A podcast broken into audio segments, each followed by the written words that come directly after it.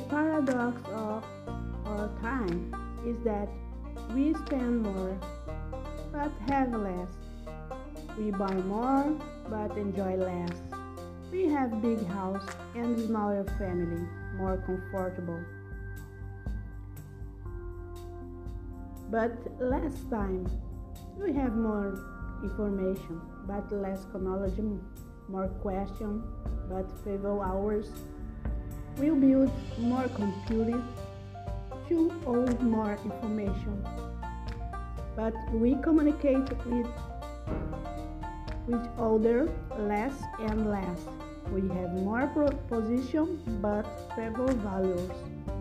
We are no long on quality but short on quality. We drink